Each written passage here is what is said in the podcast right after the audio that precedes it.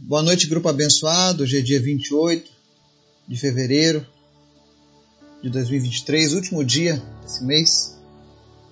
Nós vamos encerrar esse mês hoje fazendo uma reflexão sobre o poder de Jesus. Quem é Jesus? Porque parece que muitas vezes as pessoas esquecem ou desconhecem Jesus.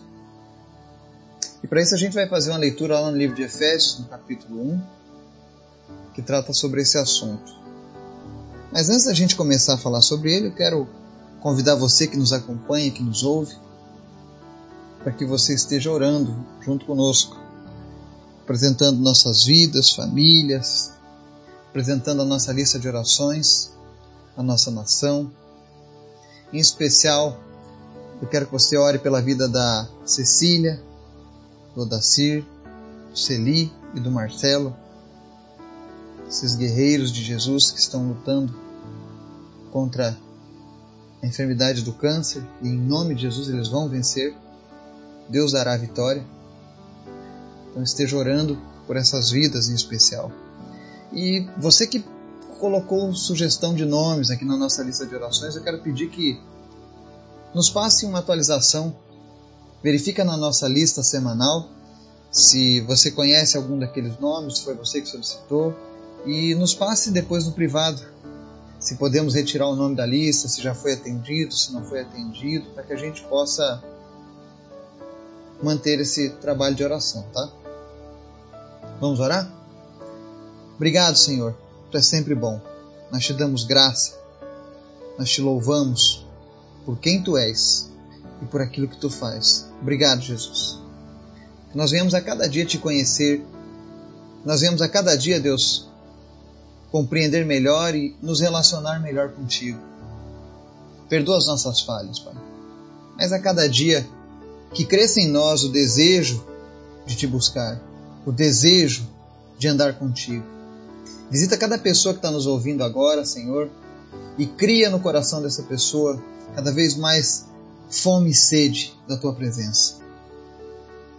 Crie cada vez mais um desejo dessa pessoa andar contigo, falar contigo, ouvir a tua voz todos os dias, Pai.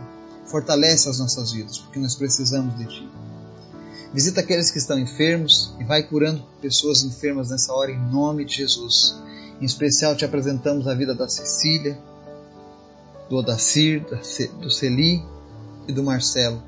E nós oramos agora para que todo câncer saia, para que todo mau funcionamento dos órgãos agora cesse e essa pessoa seja sarada. Que eles sejam sarados agora em nome de Jesus. Espírito Santo vai tocando cada uma dessas vidas e vai curando eles agora, no nome de Jesus.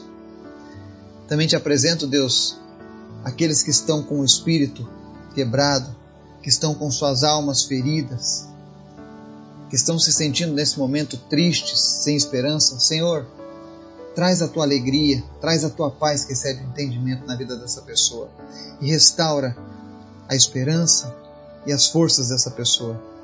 Em nome de Jesus. Mas em especial, Senhor, fala conosco através da tua palavra. É o que nós te pedimos em nome de Jesus. Amém.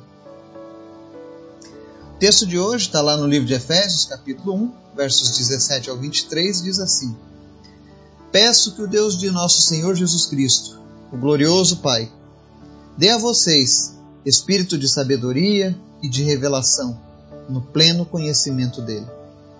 Oro também para que os olhos do coração de vocês sejam iluminados, a fim de que vocês conheçam a esperança para a qual ele os chamou, as riquezas da gloriosa herança dele nos santos, e a incomparável grandeza do seu poder para conosco, os que cremos, conforme a atuação de sua poderosa força.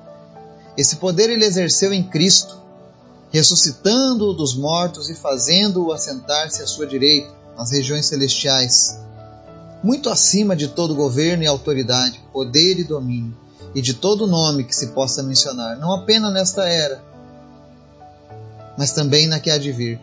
Deus colocou todas as coisas debaixo de seus pés e o designou cabeça de todas as coisas para a igreja, que é o seu corpo a plenitude daquele que enche todas as coisas em toda e qualquer circunstância.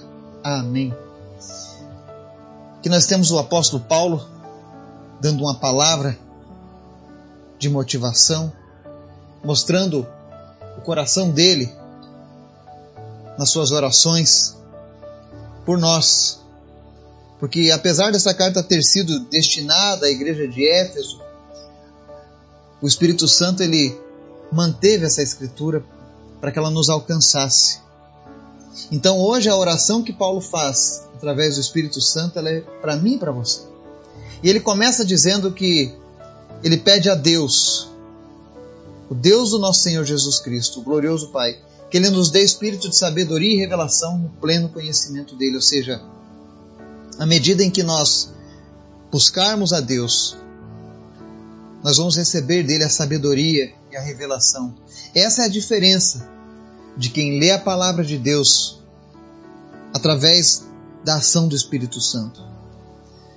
Se uma pessoa normal, uma pessoa que não tem um relacionamento com Cristo, uma pessoa que ainda não nasceu de novo, ler a Bíblia, ela vai achar bonita, ela vai achar interessante, vai achar palavras de sabedoria, de tudo mais. Mas ela só vai conseguir botar em prática essas palavras quando ela tiver a revelação que vem do alto. E essa revelação vem do Senhor. Então aqui Paulo pede que Deus dê espírito de sabedoria e revelação a nós.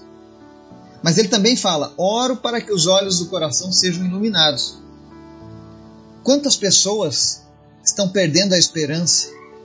Quantas pessoas estão perdendo a esperança na palavra do Senhor, no futuro? Quantas pessoas olham apenas para as circunstâncias ao redor, olham para os noticiários e dizem perder a esperança? Pessoas assim precisam que os olhos do coração sejam novamente iluminados. E Paulo aqui está orando para que os olhos do seu coração sejam iluminados. E você compreenda que existe uma esperança, uma riqueza gloriosa, uma herança de Deus para os seus santos, ou seja, para nós, os comprados pelo seu sangue.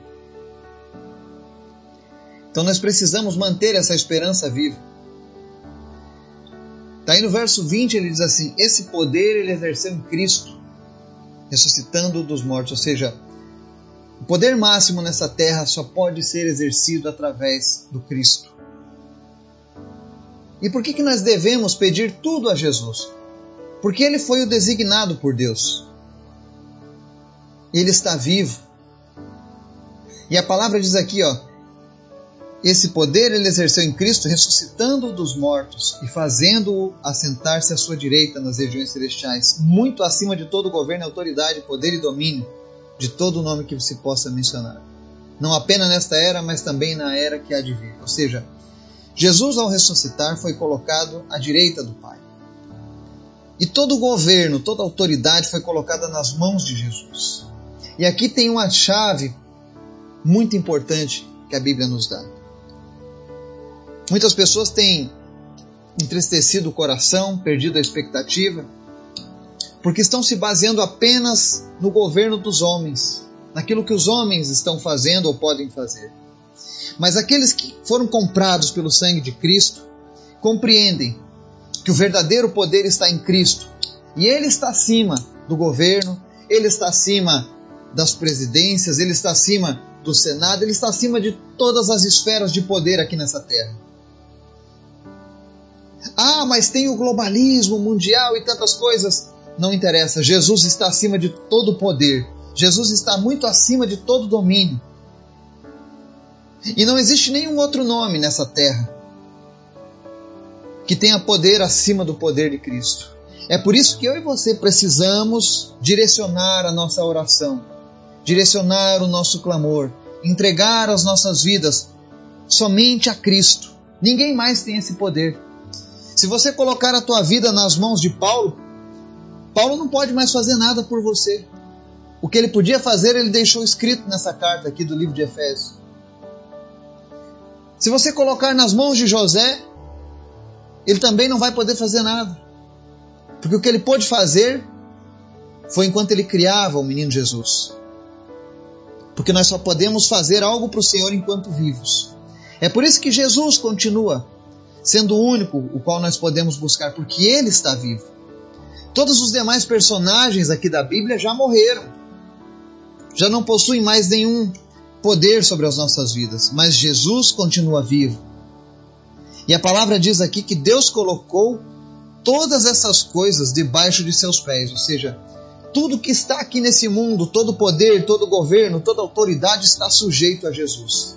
Então, se nós estivermos sujeitos a Jesus, fiéis e obedientes a Ele, não importa o que está lá na frente, não importa aquilo que está acima de nós, humanamente falando, a soberania de Jesus tem poder sobre todas as coisas. Por isso, creia nos milagres, creia num futuro melhor para a sua vida, creia num futuro melhor para os seus filhos. Eu tenho visto tantas atrocidades hoje entre as crianças, entre os adolescentes, tantos ensinos, tantas coisas terríveis que estão passando para as crianças, tirando a pureza, tirando a inocência, ensinando valores que são contrários à palavra de Deus. E aí, às vezes, as pessoas falam: o que será das crianças? Eu falei: olha, nós, os pais, temos a autoridade de Jesus.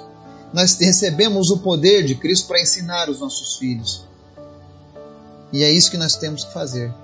Afinal, todas as coisas estão debaixo dos pés de Jesus. E ele segue dizendo: E o designou cabeça de todas as coisas para a igreja, que é o seu corpo. A igreja continua sendo o corpo de Cristo.